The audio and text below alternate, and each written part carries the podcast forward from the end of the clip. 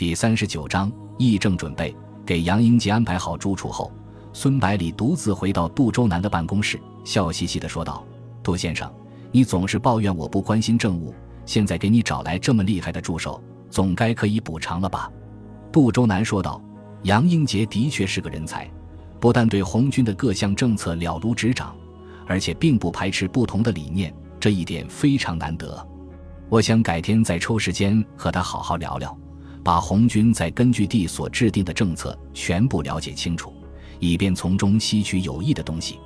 孙百里点头表示赞同，感慨地说道：“我在赣南的时候，曾经利用闲暇时间四处走访，体察当地的民情。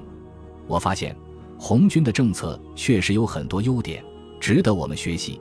比如说，在农村组织的合作社，就非常切合农民的实际需要，极大地促进了生产的发展。”杜周南说道：“红军的中央根据地完全建立起来也不过三四年的时间，而且不断面对中央军的围剿，居然能够不断的发展壮大，实在是匪夷所思。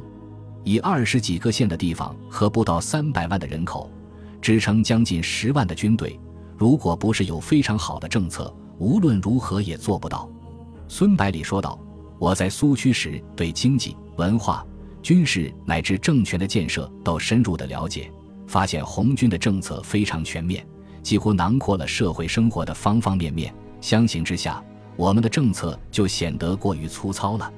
所以，得知杨英杰对此非常熟悉之后，就极力劝说他到福州来一趟，希望能争取为我们出谋划策。总算天随人愿，没有白费功夫。杜周南说道。福建的经济政策大部分都是出自我手，军事政策几乎全部是你一个人制定的。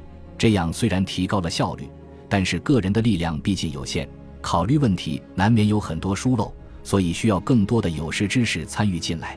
孙百里说道：“在回来的路上，我认真的考虑了目前福建的形势，觉得只要我们尽量不去触怒南京政府，至少可以保持几年的和平。”为了更好地利用这难得的时间发展地方经济，把福建建设成为真正的模范省份，有必要召集全省的精英共同商议，制定比较完善的政策和法规。你觉得怎么样？杜周南笑着回答道：“没想到我们居然想到一块去了，我也正在谋划这件事呢。”孙百里连忙说道：“你既然已经有了副稿，就先说出来听听吧。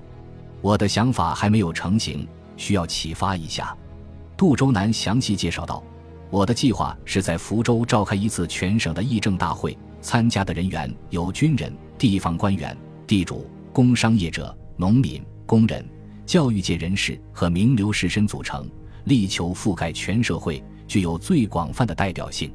大会的议题就集中在制定经济、文化、教育、政治、军事和政权发展的各项政策。如此一来。”制定出来的政策就很容易被各个阶层所接受。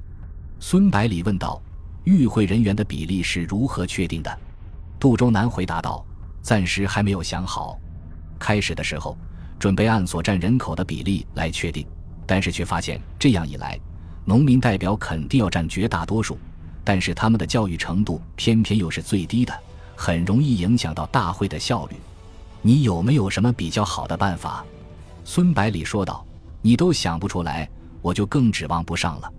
不过我倒是知道一个人肯定会有办法。”杨英杰、杜周南脱口而出。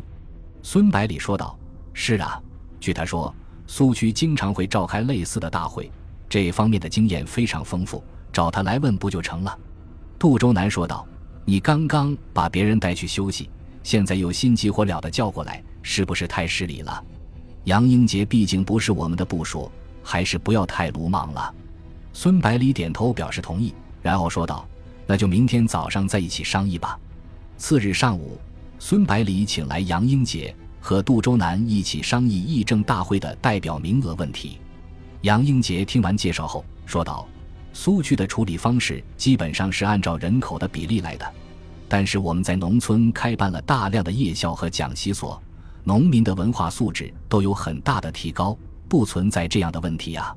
孙百里尴尬地说：“我们十九路军在福建的时日尚短，前期又忽视了教育工作，所以才会产生这种后果。还望杨先生帮忙想出个变通的办法。以后我们肯定会大力发展教育事业，尤其是对广大农民弟兄的教育。杨英杰沉吟了一下，说道：“你们的代表中还遗漏了两个重要的阶层——学生和市民。我们福建有厦门大学和福州师范学校等十几所高等院校，在校学生近万人，再加上为数甚多的高中学生，也是一股不容忽视的力量。而且，学生历来就有先天下之忧而忧，后天下之乐而乐的优良传统。”其家庭又来自的社会的各个阶层，非常具有代表性。如果适当增加学生代表的数量，可以弥补农民代表的不足。至于市民阶层，则是最能代表民意的。他们中的大多数可能是家庭主妇、长者等，基本不是生产的人。由于每天跟柴米油盐等生活琐事打交道，对社会的稳定和发展极为敏感，可以反映出最为普遍的民心。杨英杰一席话说的，杜周南和孙百里心悦诚服，马上言听计从，把学生和市民加到代表当中，解决了一个棘手问题。杜周南看杨英杰对此非常有经验，干脆把自己另外一个拿不准的问题也提了出来。他问道：“我计划把大会的时间定为半个月，会不会太短了？”“太短。”杨英杰吃惊地说道，“恐怕是太长了吧。”中央苏区成立的时候，也不过开了一天的会。福建省就算比苏区的人口多些，一个礼拜也足够了。杜周南担心地说：“这么多议题要讨论，这么多政策要制定，是不是太仓促了？”